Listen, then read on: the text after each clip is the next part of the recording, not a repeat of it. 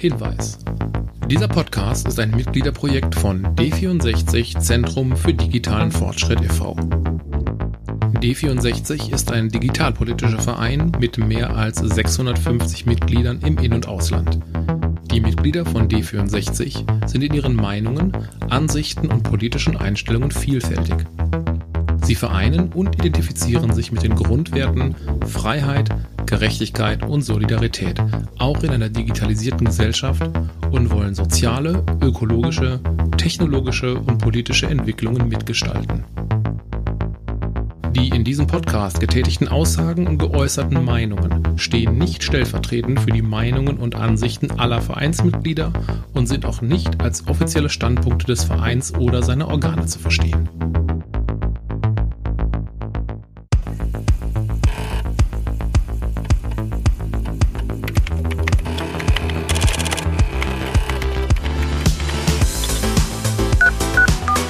Das Internet ist für uns alle Neuland. 5G ist nicht in jeder Milchkanne notwendig.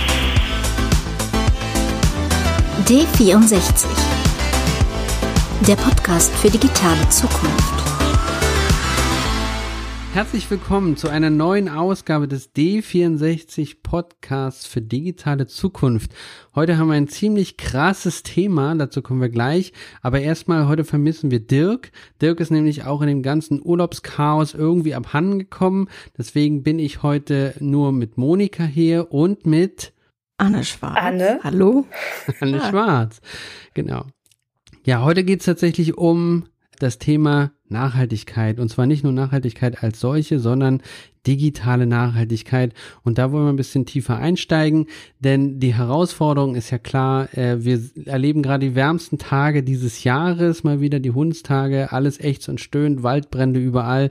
Zeitgleich erwartet uns ein äh, ja ziemlich kalter Winter, so ohne Gas und es ist eigentlich ja alles reden, alle reden von Nachhaltigkeit und mit Digitalisierung soll sie erreicht werden und wir wollen das Thema einfach mal ein bisschen aufdröseln und deswegen haben wir uns heute Anne eingeladen. Vielen Dank für die Einladung. Ich würde einfach mal sagen, Anne, wenn du magst, dann stell dich doch einfach mal mit ein paar Sätzen vor.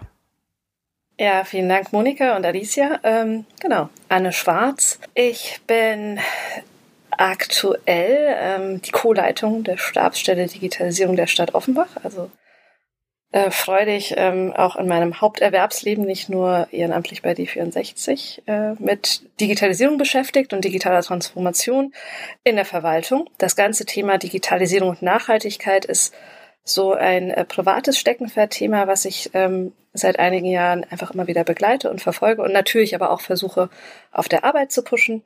Wenn ich nicht ähm, mich mit Digitalisierungsthemen beschäftige, habe ich auch noch vierjährige Zwillinge, die hier alles auf den Kopf stellen ähm, und wohne in Frankfurt, in der wunderschönen Stadt oder auch nicht am Main und arbeite in Offenbach, was so ungefähr ist wie keine Ahnung, was ist so ein klassisches Derby? Äh, Köln und Düsseldorf könnte man da vergleichen, was äh, das freundschaftliche Verhältnis angeht zwischen diesen beiden Derby Städten. in welcher Sportart?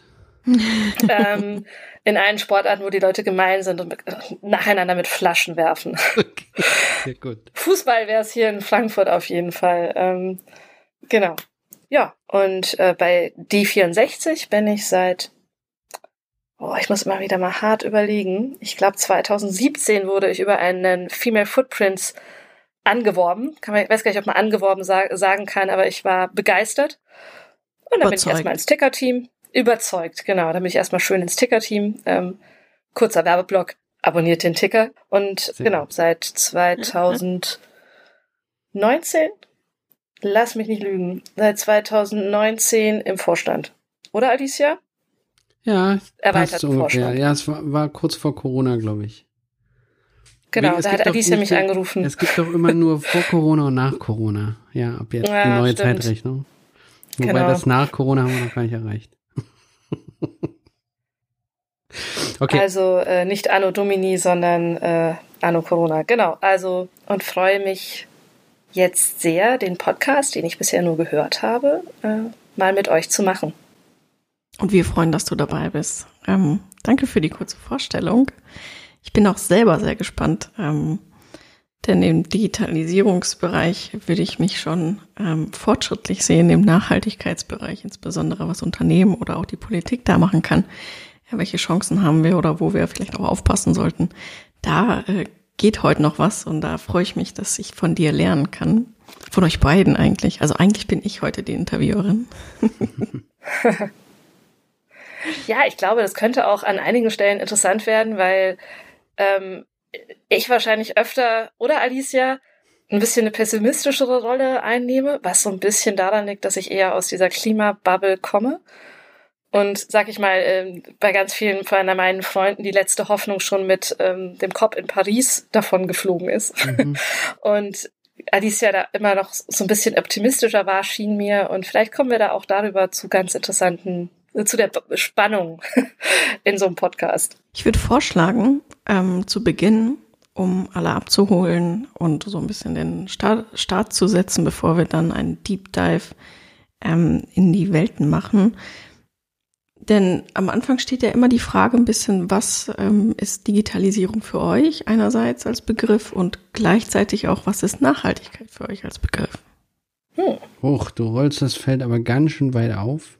Ah, ich mache es jetzt einfach auch mal relativ platt. Also Digitalisierung mein Zugang zur Digitalisierung ähm, war, dass meine Stelle als Entwicklungshelferin in Südafrika, die ich hatte, meine NGO pleite ging, ich auf eine andere Stelle gesetzt wurde, weil sie irgendwas mit mir anfangen mussten und plötzlich war ich zuständig für ein Netzwerk von IT-Lern in der Gemeindeverwaltung. Und das erste, was die erste Erinnerung, die ich daran eigentlich habe, ähm, also das erste prägende Erlebnis war eine, eine Kollegin irgendwo in der Verwaltung, die mir die Hand schüttelte und sagte, oh Gott sei Dank bist du da, ich hasse IT.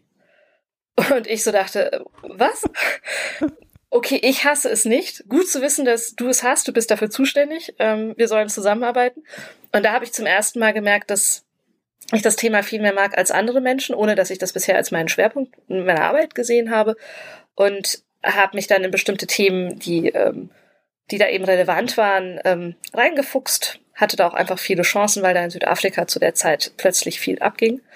Und deshalb ist für mich Digitalisierung eigentlich vor allem durch meine Erfahrung geprägt so ein, ähm, ja, auch so ein Kommunikations- und Vermittlungsthema. Ich finde, ich bin jemand, der sich für neue Sachen interessiert. Ich finde es einfach unglaublich spannend, was es alles für Optionen gibt. Ich sehe aber auch immer wieder die Gefahren, weil das war das Erste, womit ich in Kontakt bekommen bin, überall da, wo die Digitalisierung auch Leute abhängt, in Südafrika genauso wie bei uns. Und ähm, mir macht es aber Spaß, an den Chancen zu arbeiten und ähm, trotz kritischem Denken immer all das zu sehen, was das Ganze Positives bewirken kann. Also von den Menschen her zu denken im Grunde. Das ist für mich Digitalisierung oder digitale Transformation, je nachdem, wie wir es jetzt hier aufgreifen wollen. Und jetzt rede ich einfach noch mal ein bisschen kurz zur Nachhaltigkeit, hoffentlich nur kurz. Ähm, da kann ich einfach sagen, SDGs, ähm, sozial, ökologisch, ökonomisch. ja, ähm, also die SDGs sind da, glaube ich, für mich jetzt maßgeblich ähm, die Sustainable Development Goals, dieser, dieser Dreiklang, wobei ich ein bisschen einen Hang drauf habe. Ich habe immer so das Gefühl, gerade wenn es um Digitalisierung geht, dann werden die ökologischen und ökonomischen Effekte der Nachhaltigkeit stärker betrachtet als die sozialen. Das ist so ein, einer der Pfeiler, die beim Thema Digitalisierung und Nachhaltigkeit oft ein bisschen vernachlässigt wird und der ist mir vielleicht deshalb besonders wichtig.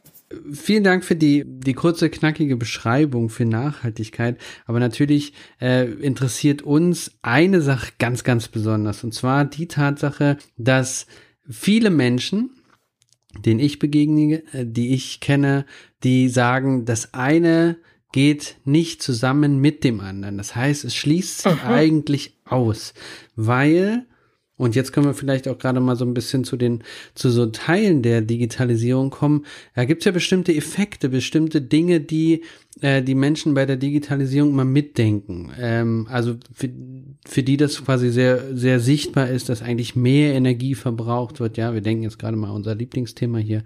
Krypto äh, aber auch in, in, mhm. anderen Bereichen äh, gibt's da sicherlich äh, Aspekte, wo die Menschen nicht gerade drauf kommen, dass, dass man in der Lage ist oder dass, dass es möglich ist, mit Digitalisierung auch Klima zu schützen oder quasi äh, nachhaltig mhm. zu agieren. Wie siehst du das? das ist ein ähm, super schönes Thema, wo mir gleich ein Beispiel einfällt, für das ich leider immer noch nicht die Zahlen bekommen habe. Ich war auf einer Veranstaltung in Berlin, wo sie zum Beispiel mal ähm, das Thema Buch aus äh, digitaler und analoger äh, Sicht betrachtet haben. Und ähm, das war eigentlich von Vortragenden, die nicht dessen verdächtigt waren, dass sie die Digitalisierung super geil finden und immer nur dafür sind, wie sie es ausgerechnet haben, mit dem, was sie einbezogen haben an Daten. Und das war recht umfassend von Produktion über Versand, über äh, alle möglichen Aspekte, auch Weitergeben von Büchern, kamen sie trotzdem zu dem Schluss, dass ähm, Leute ab einer bestimmten Nutzungsdauer von äh, E-Readern, und ich glaube, das war schon zwei Jahre oder sowas, dass es immer ökologischer ist, ähm, die Sachen auf dem E-Reader zu haben, statt ein gedrucktes Buch zu kaufen. Und ähm, auch wenn man einbezieht, dass man die E-Reader nicht so gut verleihen kann und Bücher, also äh, ganz viele Faktoren kamen da rein. Und zwar wirklich deutlich ökologischer. Und das wäre jetzt mal schon mal zu unserem Beispiel, ähm, wo die Digitalisierung, was ja auch immer, ist glaube ich eines der ältesten Beispiele, was halt da zum Beispiel nie funktioniert hat, wo man gesagt hat, ja, das papierlöse Büro, ne? Wir, da wissen wir ja alle, wie das dann angefangen hat. Plötzlich wurden E-Mails ausgedruckt. Hm. Ähm, aber ähm, es gibt Momente, die relativ, also so, oder Situationen, die relativ klar umzirkelbar sind, glaube ich, ähm, die manchmal aber ganz überraschend sind, weil es Ecken sind, wo, es die Leute, wo die Leute nicht damit gerechnet haben. Aber natürlich ähm, gibt es ganz viele Effekte, die das auch sehr schnell wieder zunichte machen können. Und da kommen wir in die Ecke, wo wir bestimmt jetzt nochmal ausführlicher drüber reden, über Rebound-Effekte, Redundanzen, über ähm, auch einfach Gewohnheiten, die dazu führen, dass das, sag ich mal, digitale ähm, Lösungen Sachen nicht ersetzen, sondern nur noch zusätzlich gesehen werden, also quasi dann noch on top kommen.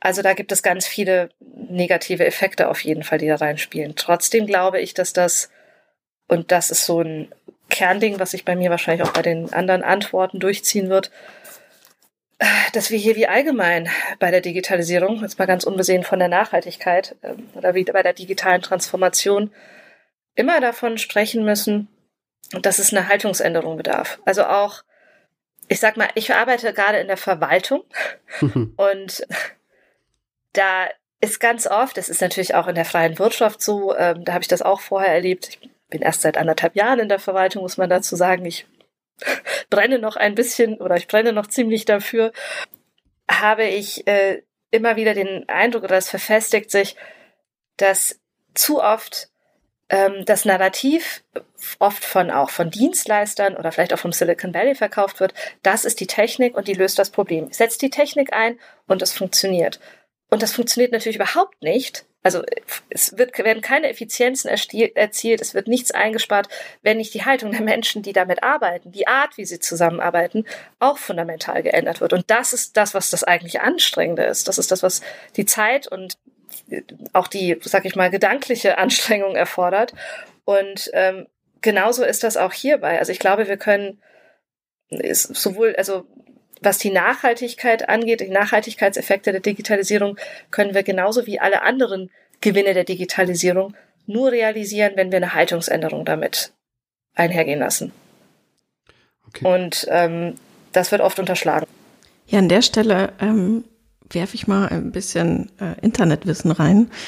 Äh, neben deinem, ich habe mir nämlich den Nachhaltigkeitsmonitor von nachhaltig nachhaltig.digital, also vom Mittelstandsmonitor mhm. äh, angeschaut. Das kennt ihr wahrscheinlich, ihr beiden. Äh, und könnt dann auch äh, gerne noch was dazu hinzufügen. Fand es sehr interessant, dass selbst die ähm, gesagt haben, dass es immer bei Menschen anfängt, auch in Unternehmen. Also fehlendes mhm. Know-how oder die Qualifizierungsmaßnahmen bis hin zu Hemmnisse, weil man einfach nicht weiß, in welcher Art und Weise man überhaupt Digitalisierung und Nachhaltigkeit zusammenbringen soll. Ne? Wo sind die Schnittstellen? Oft wird es ja dann noch doch dann getrennt gesehen, ähm, so dass es halt also bei 55 Prozent ähm, da erstmal Hemmnisse gibt bei dem Einsatz digitaler Innovation und dann die Umsetzung in Richtung Nachhaltigkeitsaspekten ist noch kleiner bei 44 Prozent. Ähm, wird das einfach gar nicht ähm, gemacht. Das beruht aber dann jetzt auf so einer Umfrage von 500 Mittelstandsunternehmen in Deutschland. Ähm, fand das aber auch sehr interessant, mhm. dass genau die auch das gesagt haben. Oftmals ist es dann ja auch so im Vergleich zu anderen Unternehmen, dass man, ähm, dass es auch einen wirtschaftlichen Faktor hat. Wo investiere ich rein und in was und wann bekomme ich dann wieder so einen Return äh, davon, dass ich da rein investiert habe in Nachhaltigkeit zum Beispiel? Also ich glaube, dass es ein, ähm, sag ich mal, ein, ein Skills-Problem gibt, also ähm, Kompetenzproblem. Das ist ein, das ist ein Konsens, ne? also dass wir die ähm, positiven Effekte der Digitalisierung nicht spüren, weil ähm, es sowohl an Fachkräften mangelt, als auch Leute einfach nicht gut genug daran ausgebildet sind. Das kenne ich auch. Aber das Thema, das andere Thema dahinter ist immer noch Haltung. Und das geht für mich oft noch eine Level mhm. tiefer. Auch wenn ich, wenn ich jetzt mit bei uns in der Verwaltung wieder so ein Beispiel über ja, Kompetenzen rede, dann denken die Leute dann doch noch ganz oft in diesem, okay, Ausbildung an der Fachanwendung, ähm, irgendwelche generellen Skills oder eine Scrum-Ausbildung, agile Methodik, was auch immer. Bei agiler Methodik sind wir schon relativ nah dran, aber auch bei agiler Methodik. Das hilft dir nichts, wenn ich das jetzt den, äh, den äh, sag ich mal, ganz vielen äh, Mitarbeitenden ähm, das empfehle und die eine Schulung machen und agile Methodik lernen und dann stehen sie da und sie bewegen sich in einem Kontext, wo es keine Transparenz gibt, wo die Leute Angst haben, äh, Fehler zuzugeben, wo die Leute unsicher sind, ob sie Ideen äußern können, wo ähm, sie auch unsicher sind, darf ich das jetzt hier machen, weil ich müsste das doch erst mit meinem Chef klären. Wir sind jetzt hier in einem amtsübergreifenden Team. Ähm, Moment, ich muss jetzt nochmal Rücksprache halten. Also das sind Sachen, die sind vielleicht in der Verwaltung noch einen Tacken extremer. Ich kenne das aber auch vom Konzern. Ich vermute mal, ich habe noch nicht so oft in, in kleineren Unternehmen gearbeitet. Ich habe manchmal für kleinere Unternehmen als Beratung gearbeitet. Ich hatte das Gefühl, dass es da oft einfach ne, ein bisschen flüssiger ist, nicht ganz so Hierarchie fokussiert. Aber das ist wirklich ein großes Problem. Und das sehen die Leute oft ähm, am Anfang noch gar nicht und ähm, was, was das dann auch wirklich bedeutet. Also das ist wirklich eine, wenn wir das ernst nehmen, ist das eine fundamentale andere Haltung, wie wir arbeiten, wie wir zusammenarbeiten. Und das steht normalerweise nicht mit auf der Rechnung, wenn die Leute sich irgendwelche äh, neuen schicken digitalen Tools oder sonstiges einkaufen, weil das können ja leider auch die Serviceunternehmen nicht so gut verkaufen. Das ist das Anstrengende. Und ja, da kommen dann auch oft Enttäuschungen her, weil die tollen Effekte der Digitalisierung nicht realisiert werden. Und das ist genauso bei beim Thema Nachhaltigkeit. Ne? Ich kann mir nicht irgendein es gibt bestimmt gute ähm, Sustainable Green Tech Lösungen, aber ganz viele Sachen hängen dann doch einfach daran, wie wird's umgesetzt, was sind das für ähm, andere Gruppen oder gesellschaftliche Zusammenhänge, kann das überhaupt seine Wirkung entfalten, ohne dass wir äh, bei uns noch mal ein bisschen ansetzen. Ich hatte vorhin mal überlegt, ähm, ich möchte mal das Bild des schwäbischen Hausmanns einbringen. Man redet ja immer von der schwäbischen Hausfrau. Ich habe ja hier einen schwäbischen Mann, der mich da auch viel lehrt in der Hinsicht, was, ähm, wie soll ich sagen, ähm, Sustainability angeht. Also in diesem ganzen Ihr kennt das, der Dreiklang Reduce, Reuse, Recycle. Das haben die Schwaben mhm. irgendwie so mit der Muttermilch aufgesungen. Und ähm, das, dazu kommen ja noch andere Sachen, die ich ebenfalls sehr viel kreativer von meiner schwäbischen Familie kenne, nämlich Refuse. Finde ich für Digitalisierung und Nachhaltigkeit auch ein wichtiges Ding, nämlich einfach mal Sachen nicht kaufen. Repair, das kennt ihr alle, ne? Right mhm. Repair, dass wir die Sachen reparieren können. Dafür müssen sie ähm, dürfen Sachen nicht verklebt sein, sie müssen modulhaft aufgebaut sein, wir müssen eine Garantie haben, ähm, dass es auch Ersatzteile gibt, all diese Sachen. Und Repurpose. Und all diese Sachen sehe ich zum Beispiel bei meinem schwäbischen Mann ganz oft ähm, und versuche mir das auch abzugucken. Und das sind Sachen, die, die auch Freude bringen, äh, aber die auch eine Haltungsänderung äh, bedingen. Also einfach zu sagen, ich gucke auch anders auf die Sachen. Ich, ich schaue mir diese Sachen anders an. Ich denke nicht, ich kaufe mir die nächste Lösung ein, sondern ich muss auch ein bisschen meine Sicht darauf ändern. Sowohl auf Technik an sich, so, als auch den Umgang, wie ich mit anderen Leuten zusammenarbeite mit Technik. Sonst kann ich diese Effekte nicht erzielen, sonst kann es auch nicht nachhaltig werden. Ist immer ein bisschen schade, dass ich Monika jetzt nicht sehen kann, weil er hat bestimmt noch ein paar spannende Fragen auf den Lippen. äh, Und ich laber zu viel. Nee, alles sehr nee, gut. überhaupt das ist, nicht. Das ist, also vielen Dank auch nochmal für die, oder vielen Dank als allererstes mal die ganze Bandbreite der Herausforderung mal so ein bisschen so zu thematisieren und zu, zu schauen, was für ein Querschnitt wir jetzt eigentlich hier haben, worüber wir re eigentlich reden. Und das ist ja im Prinzip alle Bereiche äh, erfasst. Ich würde aber ganz gerne, bevor wir jetzt nochmal äh, die Effekte äh, angucken, äh, sorry, bevor wir jetzt äh, in die Gründe gehen und warum, äh, warum das alles nicht so vorangeht, dass wir nochmal den Schritt zurückgehen mhm. und nochmal so ein bisschen die, die negativen Effekte und die positiven Effekte so ein bisschen mhm. auswalzen. Mhm. Also, äh, wenn du vielleicht mal so überschlagsmäßig mal zurückschaust, was sind denn eigentlich so in deiner Bubble oder in deiner ähm, Umgebung die positiven Erwartungen an die Digitalisierung, vielleicht auch überzogene Erwartungen? Ähm, und was sind so eigentlich die negativen Aspekte, die viel zu wenig berücksichtigt sind oder die eigentlich immer so mitschwingen? Also positive Nachhaltigkeitseffekte oder einfach positive Effekte der Digitalisierung? Lass uns erstmal genau über positive Digitalisierungseffekte sprechen und dann ah. im nächsten Schritt mal gucken, ob da was dann in der Nachhaltigkeit eventuell fehlt.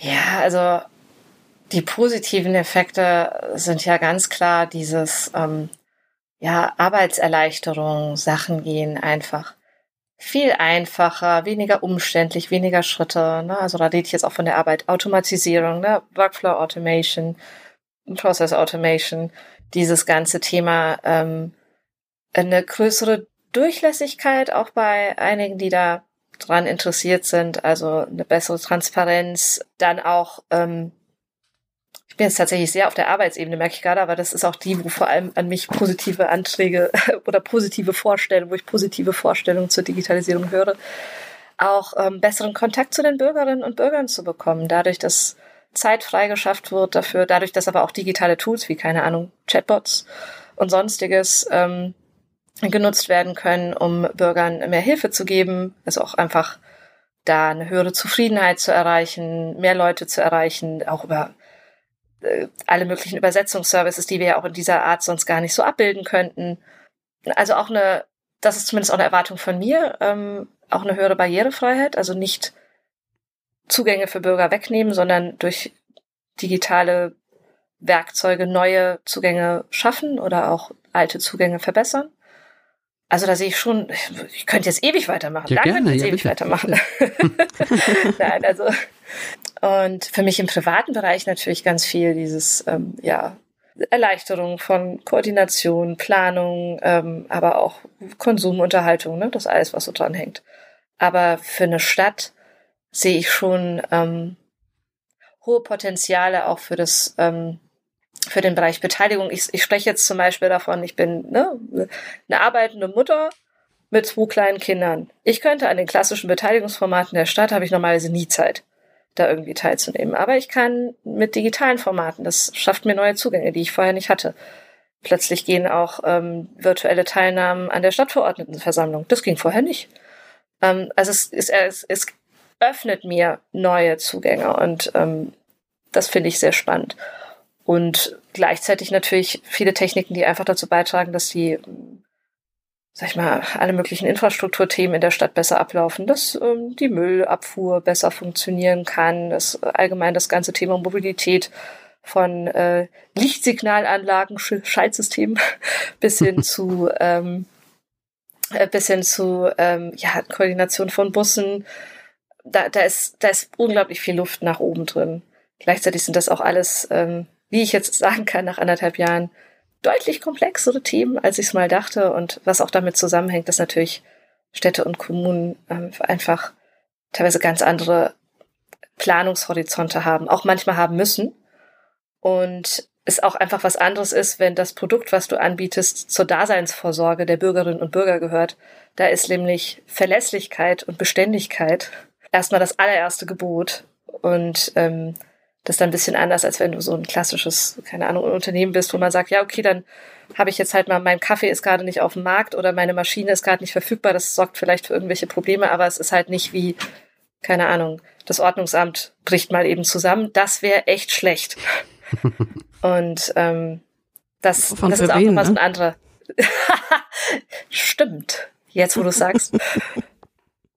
Aber das ist auf jeden Fall nochmal eine andere, ähm, sehr spannende Perspektive auf auch eigentlich auch auf eine nachhaltige Digitalisierung, die ich da jetzt habe, weil ähm, sich die Kommune äh, Verwaltung ähm, auf dieser Ebene es wirklich überhaupt nicht leisten kann, nicht nachhaltig zu denken, weil sie eigentlich auch immer langfristig denken müssen. Und inwieweit, also du hast jetzt ganz viele Chancen genannt und ich würde sogar sagen, Teile davon ähm, sehe ich auch in Kombination mit Nachhaltigkeit. Hast du da irgendwie noch ein Beispiel jetzt, weil du bei der Stadt hängen geblieben bist, ähm, zu Digitalisierung, das Nachhaltigkeit unterstützt? Also wo siehst du da gute Angriffspunkte? So drei vielleicht. Wo ähm, Digitalisierung in der Stadt Nachhaltigkeit unterstützen kann? Genau. Na, also, also einmal ganz klar mit dem Thema Open Data mhm. oder allgemein äh, mit einer anderen, ähm, ja, sag ich mal, allem, was dazu beiträgt, dass die doch sehr komplexen Informationen, ähm, die wir haben in unserer komplexen Welt, dass die einfacher zugänglich werden und dadurch einmal auch in der Kommune besser genutzt werden können. Also das ist definitiv auch, ähm, da gibt es ein hohes Potenzial da gibt es aber auch ein hohes Interesse, zumindest in unserer Kommune und ich bin sicher auch in vielen anderen, besser zu verstehen, ähm, mehr Daten zu haben, die besser auswerten zu können, wo sind die Stellschrauben. Ne? Also da gibt's übrigens, jetzt mache ich nochmal Werbung, es gibt das Klimabündnis, das ist ein Verein, der den Kommunen gehört.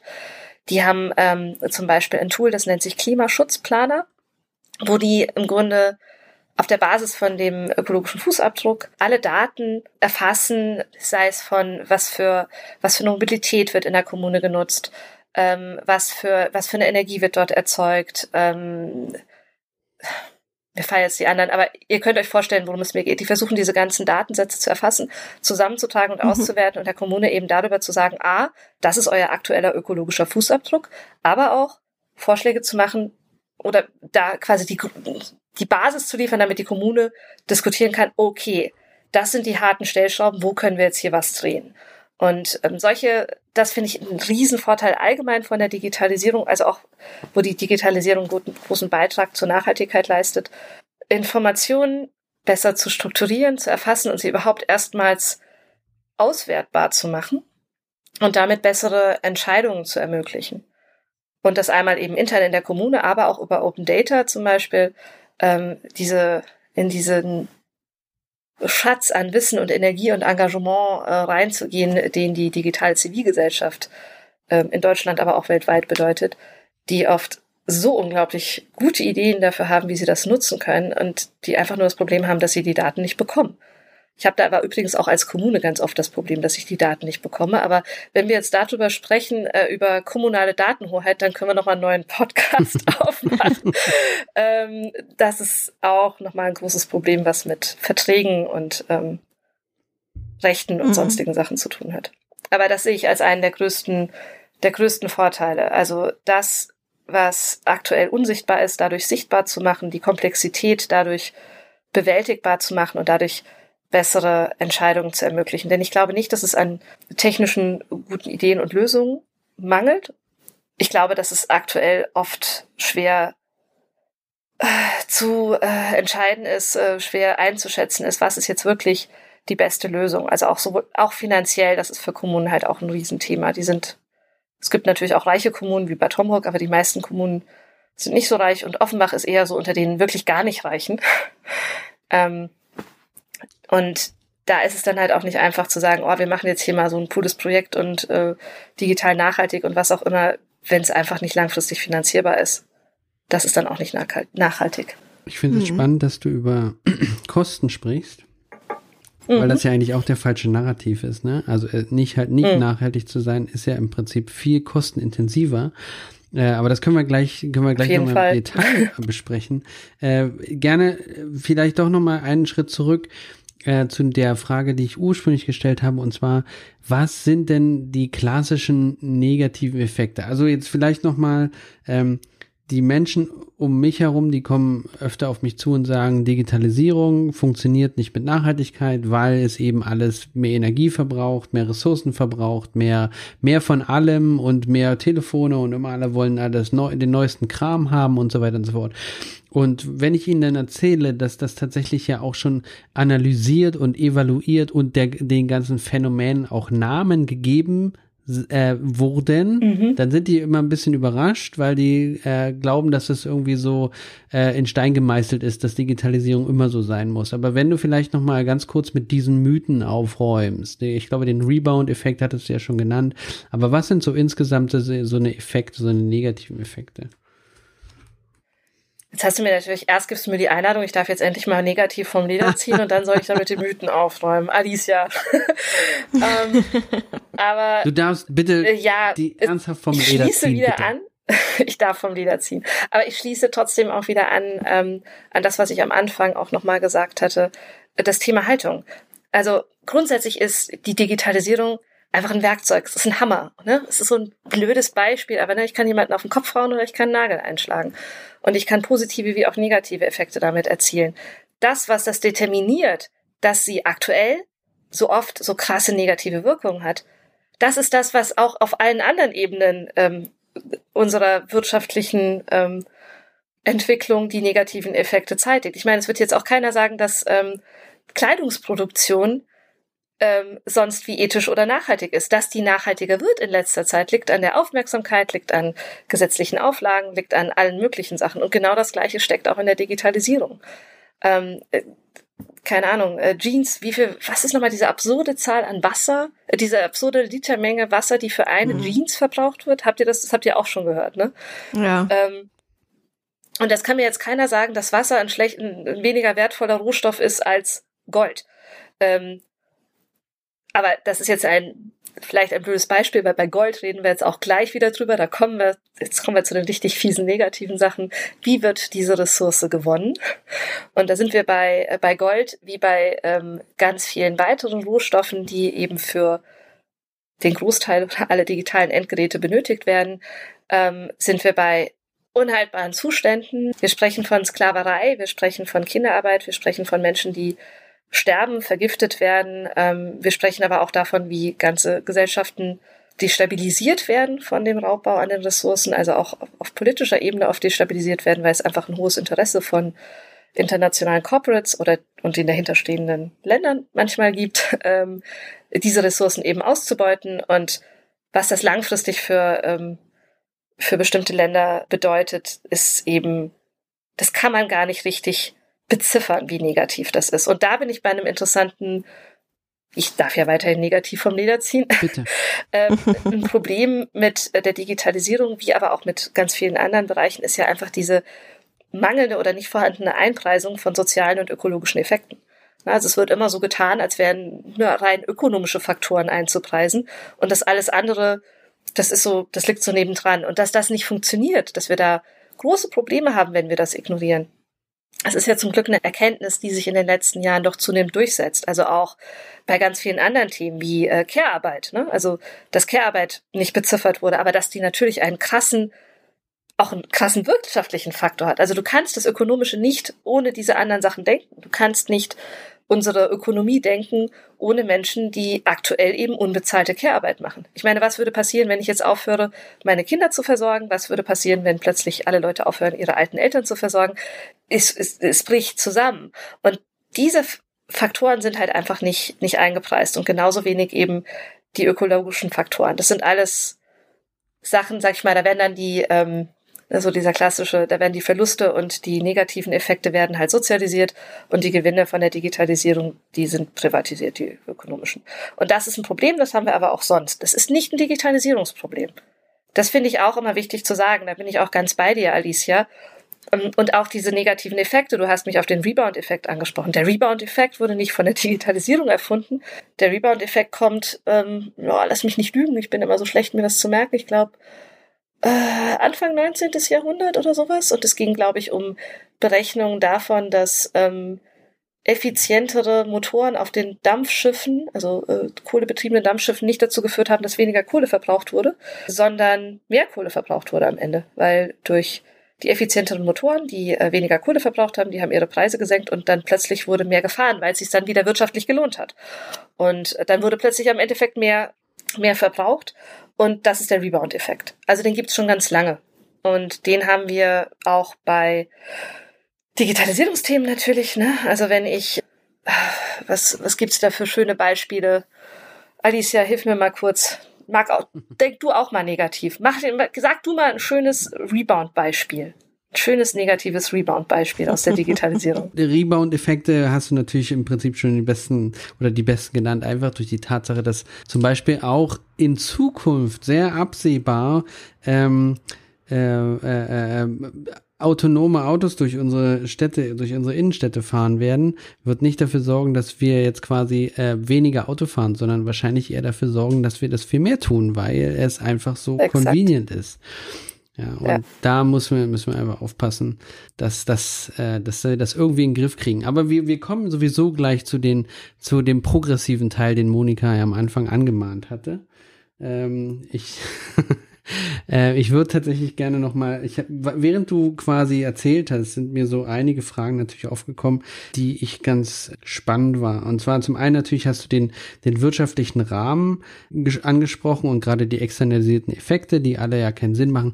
Jetzt würde für mich natürlich erstmal so, um, um das ein bisschen zu problematisieren, warum muss denn eine Verwaltung, wenn es darum geht, wirtschaftlich agieren und warum darf eine Verwaltung hier diese externalisierten Effekte nicht mit einpreisen? Ganz schön schwere Frage, ne? Eben wegen dieses Beispiels, was ich gesagt habe, mit den äh, schönen Nachhaltigkeitsprojekten, die dann vielleicht nicht mehr stattfinden. Genau. Der Punkt ist, dass, jetzt nochmal kurz äh, Werbeblock für Kommunen, Kommunen sind echt am unteren Ende, was die Geldverteilung angeht. Ne? Also ähm, da werden fast alle Dienstleistungen für die Bürger ähm, erfüllt. Das ist da, wo die Bürger die Infrastruktur, wo sie alles spüren direkt, so treten vor die Haustür, da ist meine Kommune, nicht der Bund.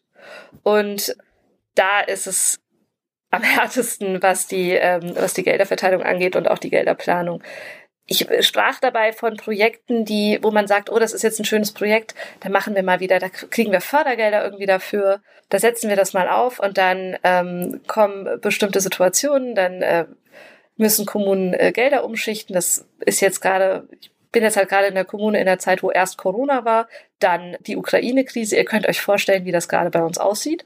Und da wird natürlich, da werden äh, Buslinien leider zusammen, also ne, zusammengestrichen was total kontraproduktiv ist, was auch jeder weiß, dass das keinen Sinn macht, wenn wir wollen, dass die Stadt einfach ähm, unabhängiger wird, dass die Mobilität nachhaltiger wird. In der Stadt, wo sie auch ganz, ganz groß in E-Mobilität investiert haben, also auch ganz ganz tolle viele E-Busse fahren und trotzdem müssen sie äh, Buslinien streichen, weil sie es nicht finanzieren. Sie können, woher sollen sie das Geld nehmen? Sollen sie es herzaubern? Und diese Situationen machen es für eine Stadt noch viel, viel wichtiger, dass sie sag ich auch mal, an, an allen möglichen Stellschrauben drehen, wo sie das drehen können. Vielleicht mal auch mal auf einer kleineren Ebene, anstatt an manchen Stellen so auf so ganz große Projekte zu gehen, die viel Geld kosten und ähm, dann aber vielleicht abgebrochen werden müssen, weil Finanzierungen wegbrechen und weil, und da sind wir wieder beim Thema Daseinsvorsorge, weil dann am Ende nur danach gegangen wird, quasi nach absteigender Prio, was brauchen die Bürger wirklich am dringendsten. Natürlich brauchen sie die Buslinien. Aber vorher brauchen sie noch andere Sachen. Zum Beispiel, dass Wasser und Strom fließen und ähm, dass bestimmte andere Sicherheitsaspekte gewährleistet sind. Das ist jetzt ein bisschen überdramatisiert. Jeder, der jetzt länger in der Kommune arbeitet, könnte jetzt noch viel, könnte mir jetzt wahrscheinlich einiges sagen. Aber die, die Zwänge, die die haben in der Kommune und ähm, wie da mit den Geldern umgegangen werden muss, zwangsläufig und ähm, wie konservativ und langfristig da geplant werden muss, äh, ist definitiv respektgebietend. Also ist es in erster Linie ein Geldproblem? Müssen wir das Geldsystem Dass nicht verändern? nachhaltig sind? Nein, ja, das auch. Hätte da Ideen. Nein, ähm, ein Problem ist, ja, auch wieder ein anderer Podcast. Äh, äh, solange du jetzt nicht Krypto sagst, Monika, weil bei Krypto. hm, das ist auch ein anderer Podcast, Anna, das machen wir mal anders. Das ist auch ein anderer Podcast, sehr gut. nee, ich glaube, ich glaube, dass äh, die Kommunen, auch meine, alle viel, viel mehr machen könnten. Einerseits wollen sie auch mehr machen, auf der anderen Seite fehlt es auch oft an, und da bin ich wieder bei diesem Informationsding, an einem wirklichen Verständnis, was sind jetzt wirklich die guten Sachen. Du, also was bringt uns auch wirklich was? Ne? Also wenn wir jetzt mal, ich habe ja gesagt, für mich ist Nachhaltigkeit, es sind auf jeden Fall immer die drei, sozial, ökologisch und ökonomisch. Ganz oft, wenn von digitaler Nachhaltigkeit gesprochen wird, dominiert so ein bisschen, äh, also entweder das Ökonomische oder halt auch dieses, es geht um CO2 einsparen. Das kann ich auch total gut verstehen. Das ist, muss auch definitiv sehr hoch aufgehängt werden. Du hattest es am Anfang mit, wo wir gerade stehen, mit heißem Sommer und so weiter. Und gleichzeitig werden auch Kommunen bombardiert mit, mit verschiedenen Angeboten, mit Leuten, die gutes Marketing machen.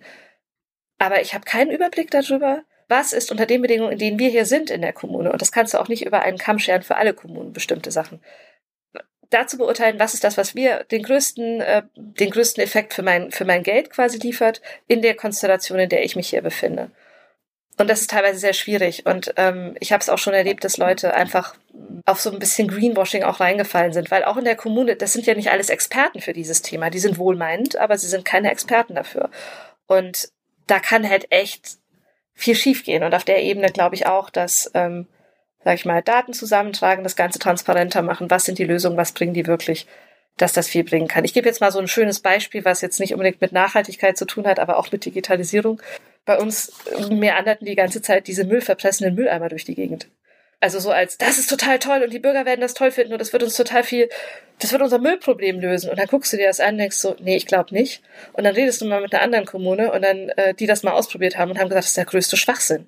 Aber dafür muss ich dann erstmal mit einer anderen Kommune reden, um die Argumente zu sammeln, die ich schon so ein bisschen im Bauch gespürt habe, warum das total, totaler Blödsinn ist. Ich müsste quasi die ganze Zeit einen Polizisten daneben stellen, um dafür zu sorgen, dass diese Mülltonne nicht demoliert wird. Also es sind tausend, davon abgesehen, dass die nicht viel bringt. Und es sind tausende dieser Lösungen, die auf Kommunen ausgeschüttet werden und das für sie zu entscheiden, was macht jetzt für uns Sinn, was hilft uns wirklich, schwer. Nicht einfach. Und auch für mich nicht einfach, weil ich habe jetzt ja mein Wissen, aber ich weiß ja nicht, ich kenne mich ja nicht in jedem Fachbereich aus. Ich habe ein Überblickswissen über bestimmte Ämter, aber ich kann jetzt nicht ich brauche jetzt nicht in den Tiefbau bei uns zu gehen und denen zu erzählen, was für sie die gute digitale Lösung ist und weshalb die nachhaltig ist. Ne? Da kann ich mich mit jedem Amt, kann ich mich im Grunde ein halbes Jahr hinsetzen und mit denen zusammen daran arbeiten und Fragen stellen und erarbeiten und dann wissen wir das. Aber dafür haben wir alle nicht die Zeit, weil wir gleichzeitig noch arbeiten. Also Alltagsarbeit. Aber da, ja, da sind wir jetzt in einem Gejammer drin, was ich, äh, wir haben zu wenig Leute, kommt alle in die Verwaltung, wir brauchen mehr Menschen. Oder im Zweifel auch Geld. Ich habe, während ich dir jetzt zugehört habe, habe ich eine Frage dazu. Ähm, wenn wir darüber sprechen, dass natürlich irgendwie das Geld nur dezidiert eingesetzt werden kann und gleichzeitig fehlt Personal, ähm, das wissende Personal. Bei den ganzen Marketingstrategien, die jetzt auf euch abgegossen werden, da würde ich ähm, ganz frech behaupten, das ist in der freien Wirtschaft ähnlich ähm, mhm. in Unternehmen. Und meine Frage ist aber, wie, also wenn Implementierung bestimmter Lösungen, die digital sind und vielleicht gut für die Nachhaltigkeit und also ne, so diese Aspekte, die wir heute besprechen, wie weit denkt eine Kommune dann wirklich voraus? Also sind es wirklich irgendwie nur ein Jahr, fünf Jahre, zehn Jahre? Also wie weit denkt ihr dann voraus, um zu sagen, okay, wir nehmen das Geld dezidiert dafür und wir wissen, in zehn Jahren hat das einen guten Effekt? Also das ist, glaube ich, sehr unterschiedlich, je nachdem, wo ich jetzt stehe und wie, äh, wie mhm. umfangreich die Änderung ist. Also ähm, für, ich kann jetzt sagen, für uns in der Stabsstelle Digitalisierung, wir denken eher in kurzen Zyklen und denken dann aber eher so, okay, was können wir jetzt machen, was vielleicht, ähm, sag ich mal, nicht zu viel potenziellen Schaden anrichtet, indem es zu viele Kräfte bindet, indem es irgendwelche Weichen stellt, die dann vielleicht falsch gestellt sind. Und wie können wir da dann auch darauf aufbauen? Also wir denken eher so ein bisschen iterativ und eher so ein bisschen klein. Also wie können wir, sag ich jetzt auch mal zum Beispiel, mit unserer IT drüber reden. Da kommen wir wieder zum Thema Nachhaltigkeit ist auch durch äh, in der Digitalisierung hängt auch mit Daten zusammen. Wie können wir mit ihr drüber reden? Hey, guckt mal, Bonn hat da so schöne Templates dafür, wie sie allen ähm, Service-Providern, allen, die ihnen äh, Software liefern und in der Daten speichern, das zur Verpflichtung machen, dass diese Daten der Kommune gehören. Also in dem Sinne, dass die Kommune die auch weiterverwenden darf außerhalb einer bestimmten Fachanwendung, um sie zum Beispiel in interne Management-Informationssysteme einzuspeisen oder sie als Open Data zur Verfügung zu stellen. Denn das ist ein Problem, was wir jetzt teilweise haben. Das ist zum Beispiel so eine kleine Stellschraube, wo ich sehe, ja, das ist, könnte potenziell ähm, für die Zukunft gute Effekte haben. Das wird aber eine Weile dauern, bis diese Effekte da sind, weil wir natürlich nicht alle Verträge gerade neu abschließen und ich auch erstmal die Leute davon überzeugen muss, das zu machen. Und dann gibt es vielleicht andere Projekte, wo du einfach guckst, ähm, okay, wie kannst du zum Beispiel mit, mit Fördergeldern, mit bestimmten Ämtern, mit dem Umweltamt oder sowas, da vielleicht interessante Initiativen zusammenziehen und dann eben gucken, wie du kriegst du mehr Leute an Bord und ähm, dann da was aufbauen. Also da überlegen wir zum Beispiel, wie können wir diese Thema ähm, ähm, Abfallwirtschaft bei uns, was wirklich ein Thema ist, zusammen mit Innenstadtentwicklung und Digitalisierung zusammenbringen, sag ich jetzt mal. Also wie jeder von uns weiß, ihr habt, kennt das bestimmt auch, free your stuff, ich habe zu viel Zeug, ich verschenke das, ich habe auch Altgeräte, wie, was mache ich damit? Also es geht, ne, diese Repair-Themen sind einmal ein Thema, aber auch dieses, ich habe zu viel Zeug, es ist eigentlich gut, ich will es jetzt nicht einfach wegschmeißen, was mache ich damit? Und da können wir natürlich auch, sind wir gerade am überlegen, da dann zum Beispiel sowas aufzubauen. Aber das ist alles in, so aus meiner Perspektive alles erstmal iterativ. Das sind nicht die großen äh, Paketlösungen, die ich von irgendwo einkaufe, weil das ähm, aktuell in der Komplexität, wie sich die Kommune darstellt, da bin ich nicht drin. Da gibt's bestimmt aber auch andere, die da jetzt äh, mehr was sagen könnten. Keine Ahnung, vielleicht auch mhm. Leute, die mehr, sag ich, aus einer, aus einer Stadtwerke-Perspektive, nicht wie ich aus so einer Stabstelle Digitalisierung drauf gucken und die dann vielleicht auch für Rechenzentren und so zuständig sind. Ne? Da kann eine Kommune natürlich auf der Ebene könnten die ganz interessante Sachen machen. Aber das mhm. Thema Rechenzentren, äh, weiß ich jetzt nicht, ob wir da jetzt äh, nochmal reingehen. Ich finde, es auf einer, ähm, um nochmal darauf zu kommen, also was kann da auch gemacht werden, vielleicht auch auf einer politischen Ebene, ein, ein Problem, was wir ja haben, du hast ja auch gesagt gerade, dieses überschwemmt werden mit Marketing von, oh, wir sind so grün, wir retten euch, wir schaffen das, ihr werdet jetzt sonst wie klimabewusst und alle eure Probleme sind gelöst und Einhörner kommen vom Himmel und es wird Gummibärchen regnen. Das haben wir ja nicht nur wir, das hat auch die Privatwirtschaft. Und da kommen wir auch wieder zu dem Thema, ähm, wir haben jetzt ja zum Beispiel ein Lieferkettengesetz für ähm, was so bestimmte Sachen bei, bei der Kleidungsproduktion zum Beispiel einfach bestimmte Auflagen macht und meiner Ansicht nach könnte das deutlich weiter gefasst werden. Ähm, sind wir wieder bei dem Thema äh, Einpreisung sozialer und ökologischer Effekte und auch viel, viel höhere Transparenzanforderungen an die ähm, ganzen Unternehmen stellen, damit es einfacher wird für uns alle, das zu beurteilen, was ist jetzt wirklich, was bringt wirklich was und was ist eigentlich nur mehr oder weniger schickes Marketing und sieht gut aus. Und das wird aktuell ja nur dann geleistet von so ein paar Labeln, die aber auch meiner Ansicht nach meistens nicht ausreichend sind oder dann immer mal wieder so stichpunkthaft von einzelnen Initiativen, die sich bestimmte Sachen angucken. Robin Wood hat sich da auch letztens was angeguckt. Also und das reicht aber natürlich nicht. Ne? Also das müsste auf einer anderen Ebene, das müsste auf einer größeren politischen Ebene reguliert werden.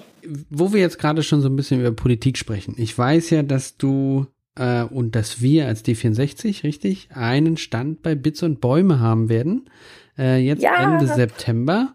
Tatsächlich geht's ja, wenn wir das ja schon fast vergessen haben, bei D64 auch so ein bisschen darum, Digitalisierung progressiv ähm, ja an die richtigen Stellen zu bringen. Und ich glaube, Bits und Bäume ist da auf jeden Fall ein gutes ähm, ja, Stichwort. Erzähl mal, was ihr da vorhabt.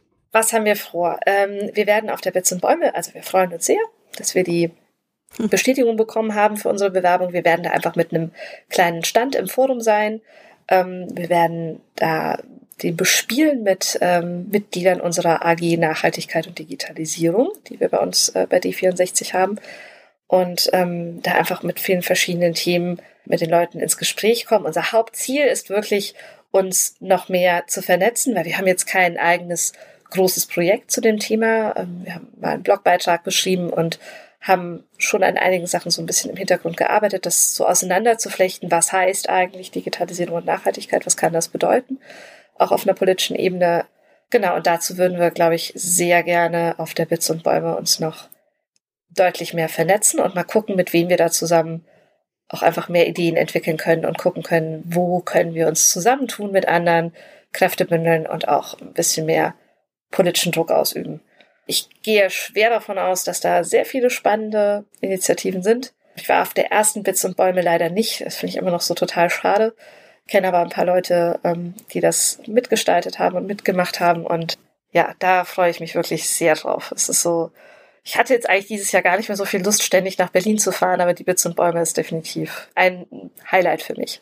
Was mich jetzt in dem Zusammenhang natürlich insbesondere interessiert, war das, was du vorhin gesagt hattest, und zwar, du meintest, ich zitiere, es gibt tausende Lösungen, die auf die Kommunen ausgeschüttet werden und die, wo nicht klar ist, was die bringen und in welchem Anwendungsfall die perfekt funktionieren.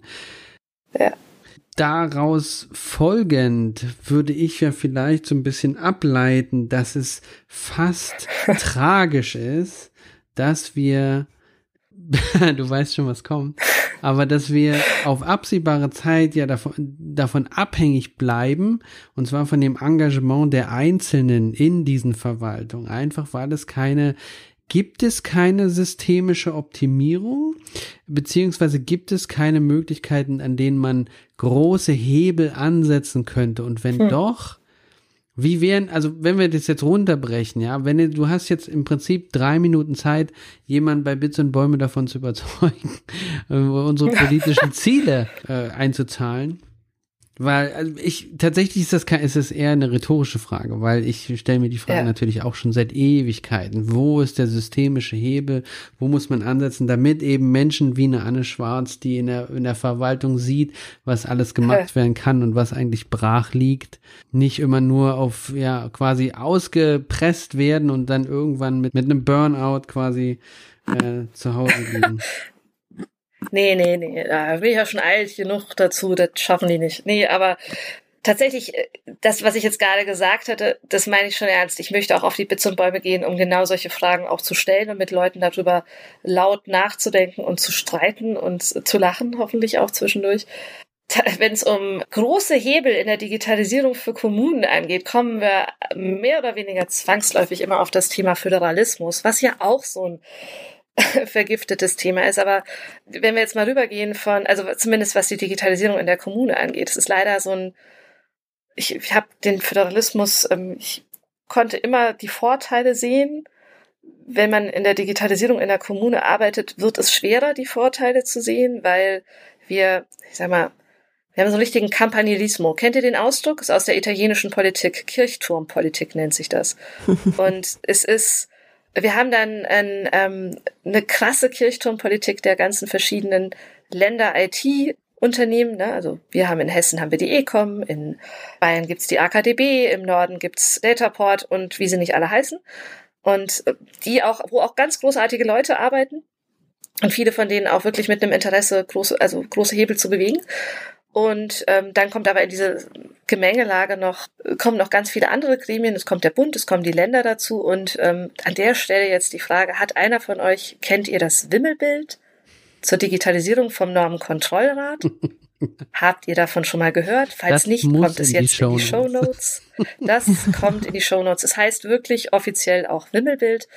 Und ja, See It and Weep, das zeigt dir einfach, warum Digitalisierung in der Verwaltung in Deutschland die großen Hebel nicht funktionieren, warum wir nach wie vor von einzelnen Initiativen, Überzeugungstäterinnen und Tätern abhängig sind, ähm, sich auch immer mal wieder gute Gedanken durchsetzen, die aber leider ganz oft ähm, ja dann doch durch ähm, Wimmelbildeffekte zerstört werden. Also die großen Hebel bei der nachhaltigen Digitalisierung, ähm, klar, ich könnte jetzt sagen, äh, sag jetzt mal so aus dem Bauch raus, verpflichtende nachhaltige Beschaffung bei, bei digitalen Endgeräten, ne, weil wir wissen ja, ähm, das anders als bei, sag ich mal, unseren klassischen ähm, Geräten wie der Waschmaschine und einem Kühlschrank, verbrauchen digitale Endgeräte nun mal die meiste Energie in der Herstellung. Sind wir jetzt mal bei dem Aspekt. Verbrauchen die meiste Energie in der Herstellung, dann ist noch die Herstellung noch dazu, Raubbau von Ressourcen und so weiter, auch noch besonders fies und unsozial und unmenschlich.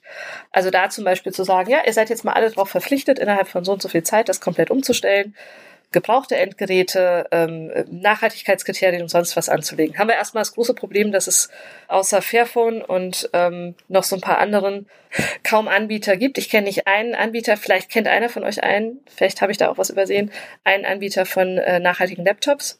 Ja, die gibt's, die hat Dirk vorgestellt. Das ist ein Projekt, ja, cool. ja, ist schon eine Weile her. Müssen wir mal schauen. Packen wir auch in die Show Notes. Ja, packen wir, packt in die Show Notes, danke. Ich bin halt so ein klassischer Nutzer von Rebuy und so weiter, also kauft die Sachen immer gebraucht, aber das ist natürlich auch nur die Zwischenlösung. Aber mit sowas könnte man natürlich ordentlich Schockwellen erzeugen und Zwänge erzeugen. Mit so einem Plan, dass das in ein paar Jahren zu erfüllen ist. Da könnte ich jetzt wunderschön mit Leuten drüber streiten, dass es, ob sowas möglich oder unmöglich ist, aber dass es eigentlich nötig wäre dass ich keine Lust habe, in auf meiner Arbeit einen Laptop zu verwenden, ähm, einen Bildschirm zu verwenden, wo ich weiß, dass ich nicht weiß, wo die Bestandteile herkommen und wo im Grunde Blut dran klebt. Wieso werde ich dazu gezwungen eigentlich? Will ich das? Ich arbeite doch nicht in der Kommune, weil ich Menschen hasse und weil ich äh, mich daran erfreue. Ne? Ich arbeite da tatsächlich aus Überzeugung, sonst hätte ich auch in der Wirtschaft. Und ähm, ja. Wir holen jetzt aber ganz so tief aus. Lacht jetzt, weil Leute lachen jetzt, weil Leute in der Verwaltung arbeiten, die Menschen hassen. Nein. Wir nee, nee, Menschen. nee, wird sich einfallen. Ich habe, also das kommt ja immer wieder jetzt eigentlich zurück zu, ich habe mich vorhin schon gefragt, ähm, als wir über Comedian gesprochen sind ähm, oder gesprochen haben, mh, hm, warum da, also diese fragmentierte Lösungen oder diese fragmentierte Struktur finde ich auch nicht förderlich ähm, für irgendwie allein, wenn du davon sprichst, dass Daten ähm, bereitgestellt werden, mhm. Daten, die man, ja. also würde ja total Sinn machen, dass man ähm, die Chancen nutzt, nutzt und äh, die Daten irgendwie, ähm, also Analysen für Umweltprobleme machen kann oder einen gesteigerten Informationsfluss hat, außerhalb der äh, Kommune auch. Ähm, und die Frage ist, wie kann man denn auf Bundesebene vielleicht auch Lösungen schaffen oder also würde es überhaupt funktionieren in Deutschland auf Bundesebene Lösungen zu schaffen, die dann die Kommunen nutzen können, ohne dass sie jetzt ähm, vielleicht mehr Geld ausgeben müssen oder also weißt du da, so, dass sie keine Nachteile davon haben. Ich habe natürlich andere Länder im Sinn, ähm, wo ich mir dann so denke, da funktioniert ja auch. Ja, oder ja. von mir aus, wir können auch Taiwan nehmen. Ist, ähm, aber ja, also so klar. Und da habe ich immer eher den Eindruck, dass entweder, dass, dass es bestimmte Dinge gibt, die eben auf einer höheren Ebene ähm, bereitgestellt werden oder auch vorangetrieben werden. Und gleichzeitig aber auch nicht in ähm, kurzen Zyklen, sondern vielleicht auch für bestimmte Dinge. Ähm, also ich gebe dir total recht, so die, die, Beispiele, die du genannt hast, da kann man in kurzen Zyklen denken und dann gibt's andere Beispiele, wo man durchaus länger als vier Jahre denken sollte. Mhm. Die dann aber dazu führen, dass es natürlich auch zwischendurch bei den Bürgern eine Unmut gibt, was es in diesen Ländern, die in meinem Sinn sind, ja auch durchaus gab. Ne? Also es war ja nicht immer alles äh, rosig. Also wie könnte man auf Bundesebene da äh, helfen? Also speziell beim Thema jetzt Daten, also wie die, äh, das ja oder Digitalisierung und Nachhaltigkeit stehen. oder Verbindung. Daten wäre so das, das einfachste Beispiel. Das Thema äh, Lieferkettengesetz. Ähm, hast du vielleicht noch ein anderes ja gut, das Thema Lieferkettengesetz hatte ich jetzt schon, ne? also so bestimmte Auflagen machen, dass da eben ähm, einfach eine höhere Transparenz äh, hergestellt werden muss, erstmal damit man überhaupt beurteilen kann, was ist wie belastet oder nicht, was ist wie nachhaltig oder nicht. Und dann eben auch darauf basierend bessere Entscheidungen treffen kann und dann auch, sag ich mal, Schritt für Schritt auch äh, die Anforderungen erhöhen kann, was jetzt überhaupt noch beschafft, verwendet, äh, eingesetzt werden darf, ähm, was es ansonsten es, ich hatte ja am Anfang nochmal dieses Reduce, Reuse, Recycle und dann auch eben mhm. Refuse, Repair, Repurpose erwähnt.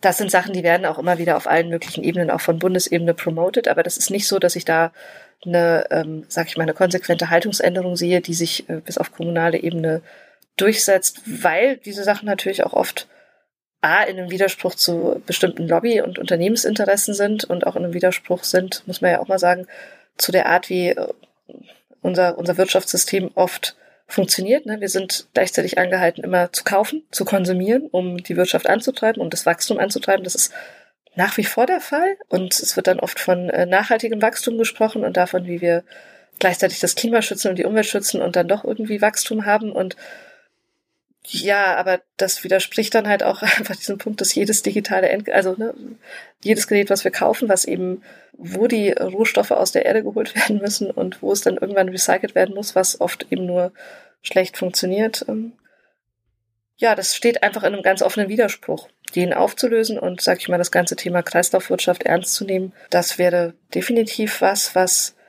bei einem großen negativen Aspekt der Digitalisierung helfen würde, den in Richtung Nachhaltigkeit zu bewegen, sowohl was die sozialen als auch die ökologischen Effekte äh, angeht. Und das wäre eigentlich der, der größte Hebel, den ich jetzt so sehen würde. Also alles, was damit zusammenhängt. Ähm, weil, weil du das genannt hast, eben nochmal so ganz genau gefragt, wäre es tatsächlich eine Hilfe, wenn der Bund die Expertise, die vielleicht dann in einzelnen Kommunen fehlt, um entscheiden zu können, was ist ein Marketing-Gag oder was ist ein Greenwashing und was ist wirklich sinnvoll, ähm, wenn die das quasi vorfiltern würden oder vor irgendwie leisten würden, diese Expertise an Kommunen, dann eben dementsprechend auch weiter. Es wäre es wäre überhaupt keine Hilfe, wenn sie irgendwie, sagt mhm. mal, eine eigene äh, Stabstelle oder ein Minister, also unter, Unterabteilung okay. oder sowas gründen würden, die dann erstmal zwei Jahre mit Gründung beschäftigt sind. das ist halt auch so ein Problem. Aber mal ein Beispiel, was zum Beispiel auch ein positives Beispiel ist, was jetzt aber auch schon wieder von Anfang an komplett überlastet ist, glaube ich, mit Aufgaben und Erwartungen, ist die sogenannte Transferstelle Smart City. Die haben jetzt ihre Auf Arbeit aufgenommen. Dazu muss man sagen, dass bisher der Bund, die Bundesförderung für Smart City Projekte für Kommunen, die hatten quasi nur den geschlossenen Kreis. Nur die Kommunen, die diese Bundesförderung Smart City Modell Kommunen erhalten haben, die waren in diesem Austausch und diesem Transferkreis. Wir haben uns da so ein bisschen reingewurschtelt an der Seite und konnten da auch manchmal so ein bisschen mitmachen, aber eigentlich waren wir nicht so ganz da drin, weil wir diese Bundesförderung eben auch nicht bekommen haben. Und was sie aber dann gesagt haben irgendwann ist, dass sie gemerkt haben, hm, irgendwie macht das ja keinen Sinn. Wir wollen ja, dass alle Kommunen davon profitieren. Vielleicht sollten wir diesen Transfer außerhalb von irgendwelchen Veranstaltungen und Workshops auch allgemein größer öffnen und das strukturierter weitergeben an die anderen Kommunen, damit die davon halt auch was haben.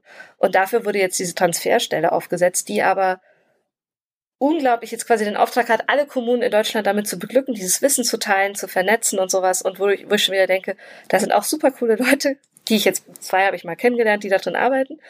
Aber das ist gleich schon wieder, es ist gut, dass sie es machen. Ich freue mich, dass sie da sind. Aber was vielleicht auch schön wäre, wäre dezentral, dezentrale Lösungen.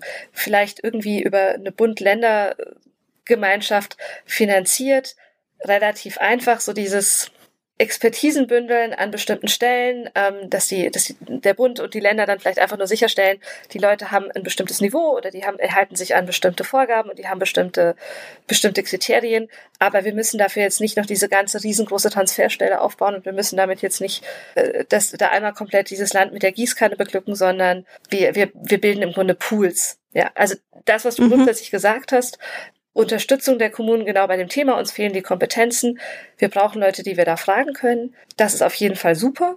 Gleichzeitig muss es halt auch niedrigschwellig sein und, sag ich mal, dann vielleicht auch ein bisschen dezentraler gedacht werden. Und ich glaube, jetzt wo du es sagst, denke ich so, oh, das nehme ich mit zur Bits und Bäume.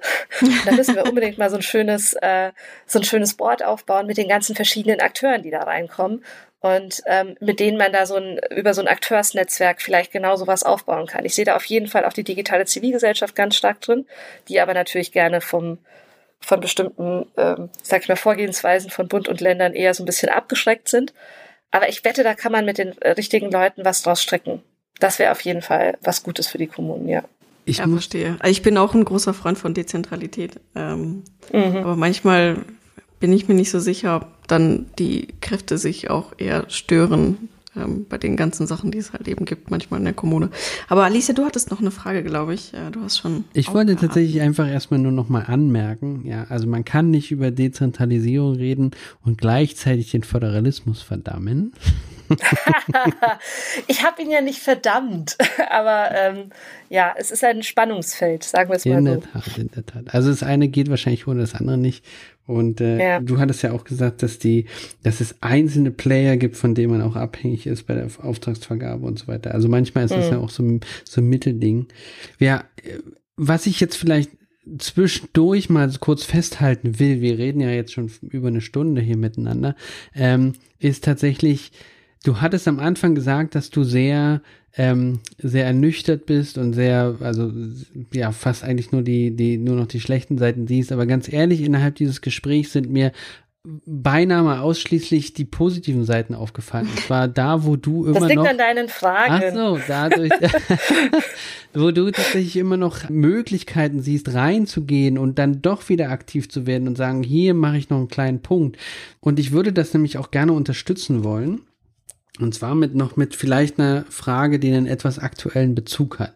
Also eine Sache, die ich glaube, wir schon häufiger diskutiert haben in dem Podcast, aber auch insbesondere im Thema Nachhaltigkeit ja auch sehen, und zwar in Deutschland, weltweit, ist natürlich der Punkt, wir sehen immer sich, sich gegenseitig verstärkende, kaskadierende Effekte, die Lösungen erfordern. Also wir sehen jetzt gerade ganz frisch, ja, im, im Winter, wie am Anfang schon gesagt, droht uns der, droht uns kalte Wohnung, weil, weil wir quasi zu lange nach fossiler Energie hm. gegiert haben und die einfach die, den Ausbau der Erneuerbaren, auch Heizsysteme, die natürlich erneuerbar funktionieren können, einfach verschlafen haben. Wenn wir jetzt das mal auf deinen Bereich übertragen, bekommt die Verwaltung, bekommt das öffentliche Leben schon diese Effekte mit? Und wie reagieren die darauf, wenn das, wenn sie die, die mitbekommen?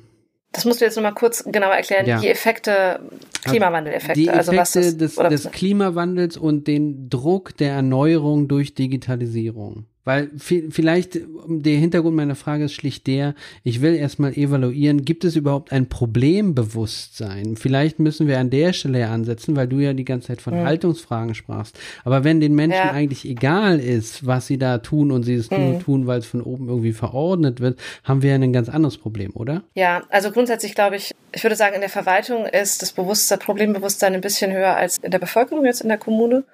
Da glaube ich, gibt es noch ich glaube, wir sind alle, ihr wahrscheinlich genauso wie ich, in einer bestimmten Bubble. Dafür meine Gegenfrage. Was glaubt ihr, wie sich der Fleischkonsum in Deutschland in den letzten Jahren entwickelt hat?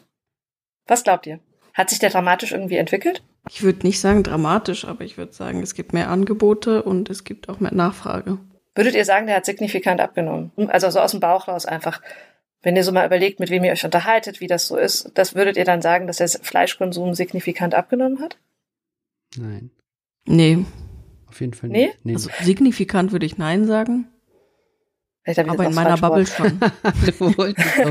ja, genau, aber in deiner, in deiner Bubble schon. Und das ist das Interessante, ähm, was sie nämlich festgestellt haben, dass der Fleischkonsum wirklich minimal abgenommen hat, während aber in Umfragen regelmäßig 70 Prozent der Leut Deutschen das falsch einschätzen, viel, viel mehr und denken, dass der Fleischkonsum viel mehr abgenommen hat. Weil wie du es ja auch gesagt hast, weil das Angebot irgendwie da ist und weil irgendwie alle davon reden, oh, ich esse nicht mehr so viel Fleisch, aber im Endeffekt tun sie es dann doch irgendwie.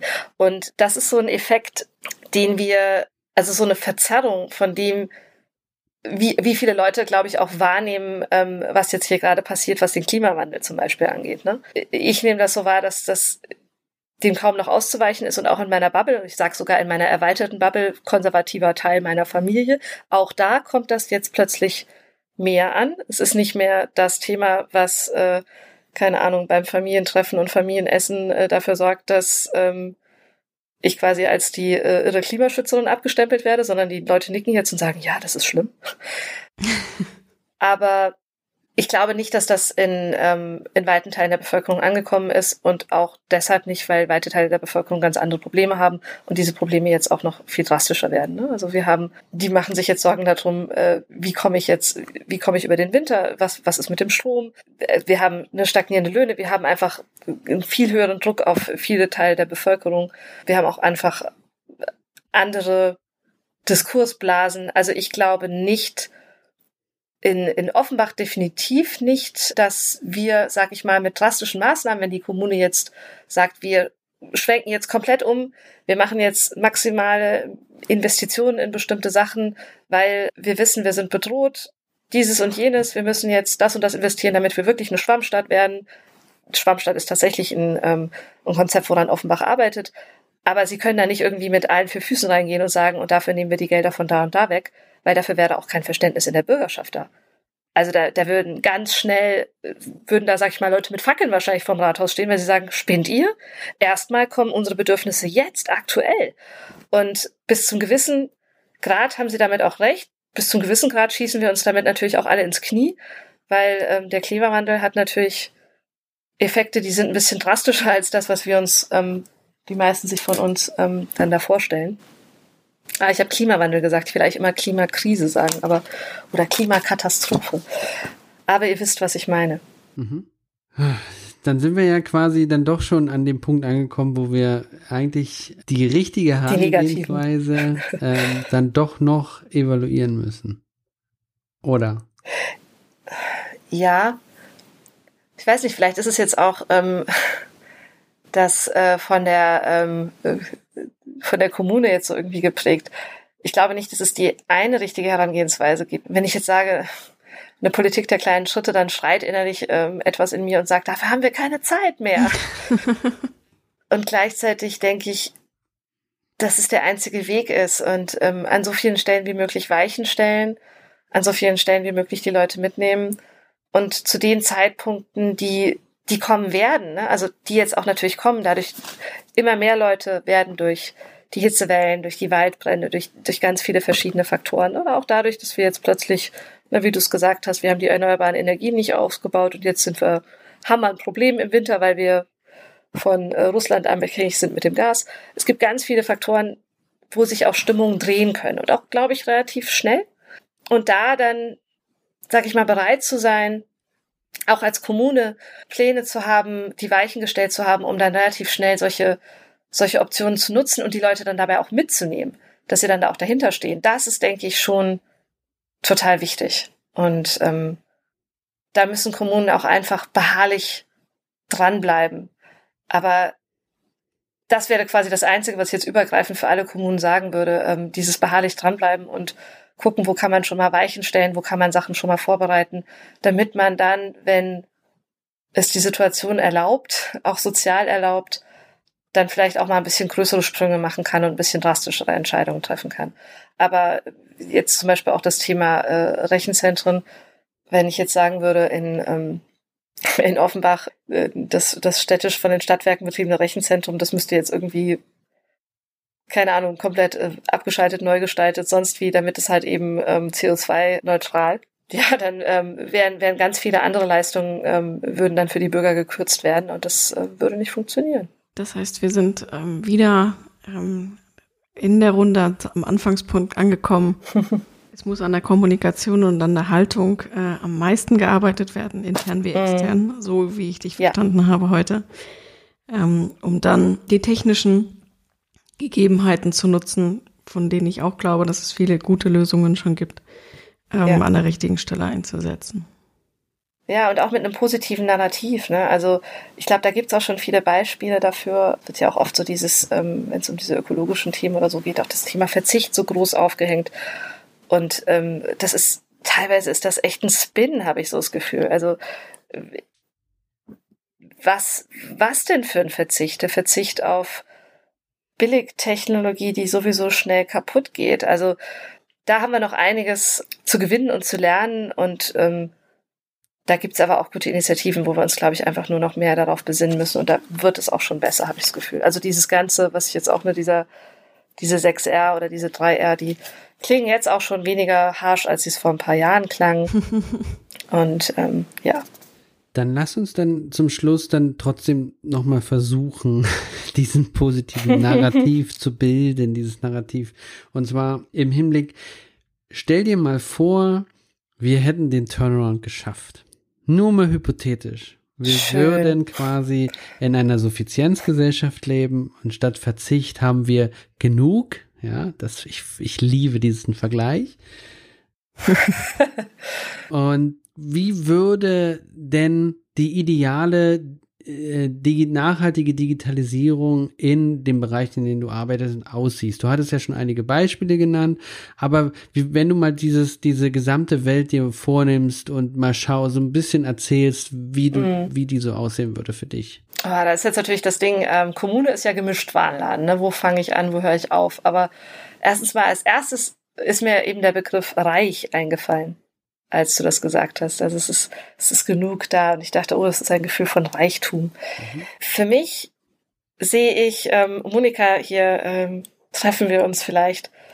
Ich sehe hier ganz viel Dezentralität. Also ich sehe da eine, eine bestimmte vernetzte Autarkie der Kommune. Ich sehe, dass wir durch, durch bestimmte Energielösungen, aber auch dadurch, dass wir Sachen wieder hier anders selbst produzieren, Kompetenzen ähm, regional vorhalten, unsere modularen Endgeräte und modular aufgebauten Endgeräte, die auch lange reparierbar sind, die, die wir lange auch, wo wir die Software, ähm, sag ich mal, ad infinitum weiterentwickeln können, wo die Geräte nicht obsolet werden, wo wir Sachen auseinanderbauen, weiterverwenden können. Und wenn sie dann nicht mehr da brauchbar sind, wo ganz viele tausend Lösungen schon bereitstehen, das kannst du für was anderes verwenden. Okay, es funktioniert nicht mehr, es ist jetzt wirklich zu langsam hier für dieses Laptop, weil du jetzt neue Anforderungen hast, aber diese Komponente, da stehen schon die nächsten fünf Leute bereit oder die nächsten zehn, keine Ahnung, und diese und jene Startups, die nur darauf warten und diese Sachen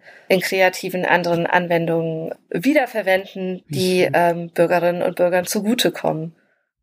Das lässt mir ja richtig das Herz aufgehen. Alicia, ich muss dich einladen dafür, dass wir unsere Vision zeichnen. Unbedingt. Okay, und bei der Arbeit der Verwaltung selbst? Also bei den Keine Menschen. gelben Mappen mehr. Ah, Ah, die gelbe Mappe. Kennt ihr die gelbe Mappe? erzähl uns von der gelben Mappe. Die gelbe Mappe ist so ein einfaches ähm, Pappding, also einmal nur zusammengeklappt und vorne drauf ist so ein Raster und da steht dann in, das, in diese kleinen Rasterkästchen schreibst du dann rein, in wen das, was in, in dieser Mappe drin ist, als nächstes geht. Und dann streichst du das immer aus, äh, wenn du deinen Soll quasi erfüllt hast und es weiterschickst an die nächste Person. Und mit diesen gelben Mappen werden leider immer noch unglaublich viele Dokumente, Informationen, Sachen zur Unterschrift, Sachen zur Ablage, hast du nicht gesehen, durchs Haus geschickt. Am meisten liebe ich es, was leider auch vorkommt, wenn ich ausgedruckte E-Mails in dieser gelben Mappe zugeschickt bekomme. In solchen Momenten möchte ich das Ding immer direkt auf meinem Schreibtisch abfackeln. Also die gelbe Mappe ist das Erste, was verschwindet. Aber was ist es ansonsten, sehe ich vor allem ähm, eine Haltungsänderung in der Verwaltung. Also dieses Thema, eine ganz andere Durchlässigkeit zu den Bürgerinnen und Bürgern.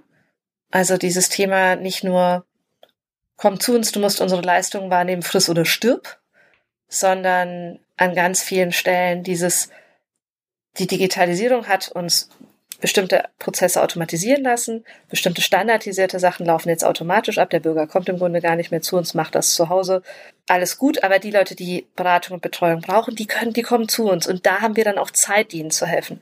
Und da können wir uns für die einsetzen. Und aber auch die Bürgerinnen und Bürger kommen nicht nur um, zu uns, weil sie müssen, weil sie irgendwas brauchen oder weil sie sich beschweren wollen, sondern auch, weil sie sagen, hey, ich habe eine Idee, ich will was mitgestalten, da gehe ich in die Stadt, da finde ich ein offenes Ohr, da finde ich die, ähm, die Netzwerke, da finde ich die, die Projekte, da kann ich mitgestalten an dieser meinen Stadt. Das wäre mir auch wichtig. Und das ist, das ist dann auch nicht irgendwie separat, sondern da sind auch die Mitarbeitenden von der Stadt mit drin und ziehen sich da eben auch so viel raus. Jetzt bringe ich nochmal das Beispiel, was ja gerade leider so ein bisschen negativ ist, das Verschwörhaus in Ulm. Kennt ihr? Mhm. Schon mal gehört? Mhm. Nö. Das ist so ein ähm, ganz positives Beispiel für einen Makerspace, Hackspace, der aus ähm, einer zivilgesellschaftlichen Initiative entstanden ist, aber immer mit einer engen Beteiligung von der Stadt, wo auch eben städtische Mitarbeiter irgendwann einfach auch mal hingegangen sind und gehen dann quasi mit, ähm, haben ihre Laptops mitgebracht und gehen dann mit der Virtual Machine nach Hause, um dann zu Hause da Sachen auszuprobieren oder auf der Arbeit eben Sachen auszuprobieren, interessante Lösungen für sich in der Kommune. Und da war eine, da war wohl zu Zeiten, ich war selbst nicht da, ich weiß das auch nur von Berichten, einfach eine tolle Energie drin, ähm, eben auch so eine Durchlässigkeit, ein Vertrauensverhältnis zwischen äh, Civic Tech Community und der Stadtverwaltung und sowas sehe ich als ein Vorbild an, auf einer breiten Mhm. Ebene. Nicht nur einzelne Leute, sondern und auch nicht nur die Tech-Community, sondern auch ähm, allgemein für die Stadtbevölkerung. Und da gibt es auch immer wieder Einzelbeispiele, wo das so ist, aber das hängt an einzelnen Personen. Und das ist für mich was, das sollte sich einmal durchziehen. Und das sehe ich für die Verwaltung nach außen und ähm, genau nach innen ähm, eine hohe Transparenz, eine Selbstverständlichkeit des Teilens von Wissen und Informationen und auch einfachen Daten. Und genau, ein, sag ich mal, eine Hierarchie, vielleicht, das wäre zu groß geträumt, dass äh, Hierarchien komplett flach sind, aber einen deutlich neutraleren Umgang mit Hierarchien, einen deutlich nüchterneren Umgang damit und ähm, genau mehr zielorientiert, mehr bürgerorientiert. Ja. Das sind ja wunderbare Wünsche Ja. Mhm, ne? und Vorstellungen. Also oft ist es ja so, wenn das Zielbild erstmal klar ist, dann wird ganz automatisch auch klar, was man alles tun muss, um dahin zu kommen. Äh, hier Mhm. gibt's natürlich 100.000 Wege. Das wäre so ein eigenes Wimmelbild, glaube ich. Aber äh, nichtsdestotrotz alle wert, evaluiert und gegangen zu werden. Aus meiner Sicht. Ja, auf jeden Definitiv. Fall. Also ich finde auch, mir macht das jetzt gerade total Spaß. ich finde auch aus diesem, aus dieser Letz, aus diesem letzten Bild, was du in meinem Kopf bereits gemalt hast, ähm, ich bin auch bereit, äh, digital mitzumalen an der Stelle, wo es gewünscht ist. Vielleicht in unserem Verein, äh, um da auch ähm, Ja. Unterstützung zu leisten. Genau. Das äh, wäre großartig. Ich äh, müsste das definitiv nochmal noch mal reintragen. Ich glaube, ähm, ich glaube, das kriegen wir nochmal hin. Entweder mit Bits und Bäume oder parallel dazu. An dieser Stelle alle Hörenden sind nochmal aufgerufen, kommt zu D64, macht bei uns mit, äh, habt Lust oder habt äh, den Mut und die, die, die Zuversicht, euch an solchen Diskussionen zu beteiligen, bringt eure Expertise ein, erklärt anderen die Welt, ja, also das ist jetzt nicht im negativen Sinne gemeint, sondern, sondern tatsächlich häufig ist es so, dass solche Perspektiven genau äh, die Missstände aufzeigen und dann auch zu den nächsten Schritten führen. Und ich persönlich denke unheimlich, also ich persönlich denke, zu 100 Prozent wird, äh, wird es in den nächsten Monaten oder ein, zwei Jahren Veränderungen geben müssen. Ja, wir werden, die werden immer deutlicher zutage treten. Und die Menschen, die jetzt Lösungen entwickeln, die stehen dann an vorderster Front und helfen dann bei der Implementierung. Und wenn es das euch wert ist, dann freuen wir uns, wenn ihr bei D64 mitmacht. Und damit würde ich auch sagen, sind wir am Ende unserer Folge angekommen.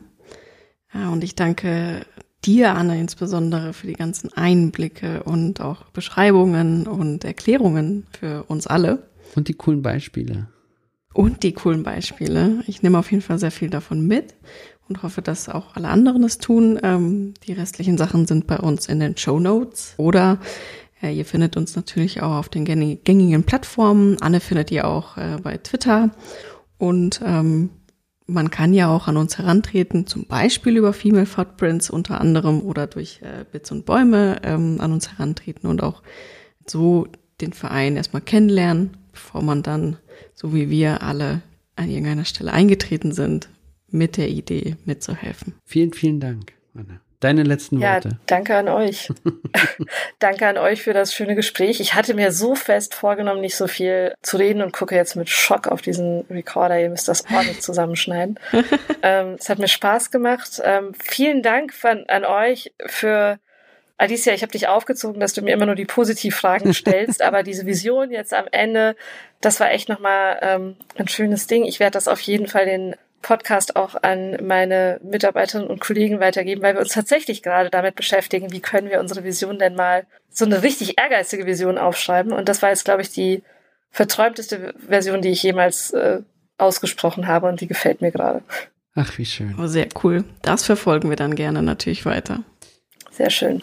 Dann sagen Uli. wir Tschüss und bis zum nächsten Mal. Euer D64 Podcast. Tschüss.